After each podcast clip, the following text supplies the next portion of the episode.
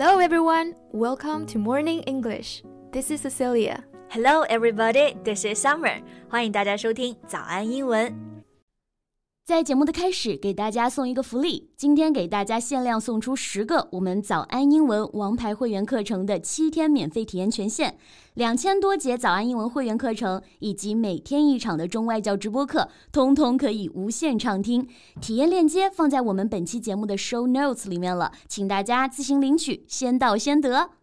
Summer, do you know the artist Zhao Yingjun? Yeah, I do. I've heard his songs. So it's heartbreaking to know that he recently passed away out of cancer. You know, I was totally blindsided when I heard the news because he always comes across as such a perky and energetic person, a live wire. 我懂你，就是他一直都给人一种非常积极、阳光的形象，对吧？然后这个 perky、energetic 都可以表示精力充沛的。然后还有一个表达呢，a live wire，就是像这种阳光、精力充沛的人。 他的突然去世也让我们觉得特别的意外啊。对，这里就可以用到这个动词 blindside，意思就是意外打击。Right, like we were all blindsided by that. 嗯，其实我之前对他的作品也不是特别熟悉啊，但是他的那封绝笔信不是在微博上刷屏了嘛？读完那封信之后，我真的突然之间就特别想要去好好的了解一下他。Well, if you look into his life, you'll find him a very brilliant creator and talented musician. Yeah, just as he says in his letter, do not cry for me, but always remember me. 不要哭哭啼啼的，但是也不要太快的忘记我。好，那我们就听他的。我们今天不哭哭啼啼的，然后一起来聊一聊这个音乐才子都给世界留下了些什么。 You know, Summer, even now, whenever I think of him, the first image that appears in my head is still his unique haircut. Yeah, haircut. I guess a lot of people feel that way. Yeah，他那个爆炸头啊，实在是太具有标志性，太特别了。对，那 Summer 这个爆炸头你会怎么说？You can call it big hair, or you can call it afro, afro hair. Really? Big hair 其实还是非常形象的哈，是的，因为的确这个发型的占地面积比较大嘛。Yeah. 那 Afro 是怎么来的呢？这个发型呢，因为在六七十年代的美国非裔社区啊就很风靡，so the haircut popular with African Americans is called Afro. Got it. So we were just talking about his legacy, right? Yeah. Well, without doubt, his abundant songs can be counted as one of his great legacy. Of course. 我们说这个 legacy 是表示遗产，但是它不仅仅可以指金钱这种遗产，像赵英俊，他给我们留下很多优秀的音乐作品，甚至是他的发型引领这个风潮，都可以说呢是他留给世界的 legacy。对。其实他写过很多电影的主题曲哈，比方说前段时间很火的《送你一朵小红花》，你知道吧？Yeah, I know. I guess it's because his music is generally so sincere and touching. It can instantly bring you into the plot. Yeah, I think it's because it really relates to the theme. That makes the songs especially great. I totally agree. Relate to something 就是和某事产生共鸣。他写的歌就是让你很有共鸣。 You can totally relate to that. You know what? I think his most precious legacy is revealed by the last letter he left to the world, which is his spirit, his tenacity towards life. 嗯哼，同意啊。他给世界留下的其实还有他的坚韧，然后这种坚韧的品质啊，我们就可以说 tenacity。我记得之前还有个热搜，就是说他是吃完止痛药，然后在家里录的小红花。对， 但是就是在这种情况下，他也没有去抱怨啊，或者说是发泄什么。嗯、你听这首歌，它还是非常的温暖，非常的治愈人心。Right. He never complains about being star-crossed or unfairly treated. Yeah. Star-crossed 说的就是不幸的、命运多舛的。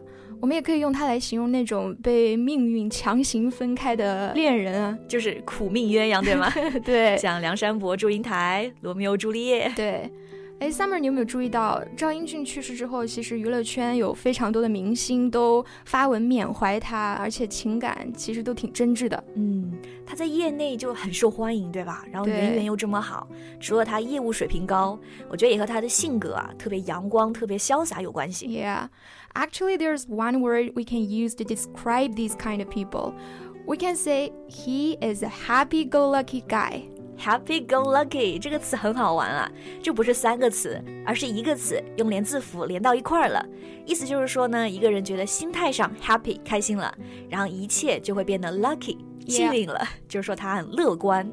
Yeah, like I'm happy go lucky. Right. And I believe it must be really hard for his family, friends, and fans to lose him. Yeah. The sadness has taken a while to wear off. Yeah. Wear off 表示逐渐消失、逐渐停止。The sadness has taken a while to wear off，可以理解为过了一段时间之后呢，人们才渐渐的从这个悲伤中缓过来。Yeah, but I think sadness is the opposite to what he really wants. As message in his letter is that don't cry for me. 他信里说了，对吧？别哭哭啼啼的，也别悲伤太久，要好好生活。Yeah, yeah. You know, actually, I want to share something personal here.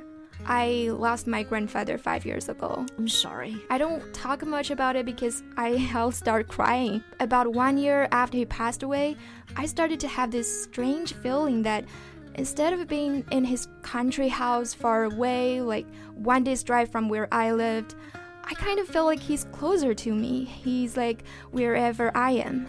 Yeah, that's something incredible and also very beautiful. Yeah, it doesn't it actually doesn't matter if you lose them You will always carry them with you.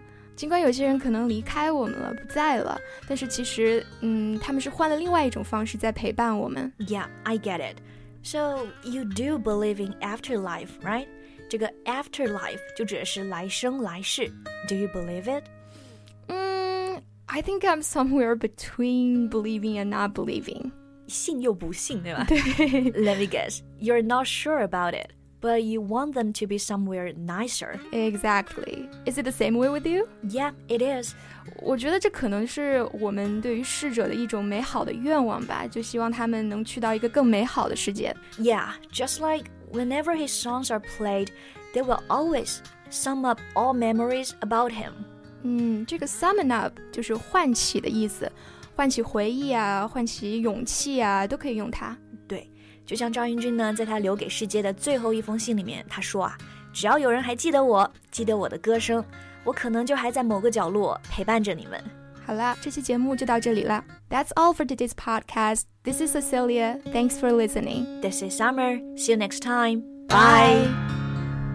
今天的节目就到这里了。如果节目还听得不过瘾的话，也欢迎加入我们的早安英文会员。成为会员，您就可以无限畅听我们每天一场免费的中外教直播课，以及两千多节原创系统课程了。今天我们限量送出十个七天免费试听权限，试听链接放在我们本期节目的 show notes 里了，请大家自行领取，先到先得。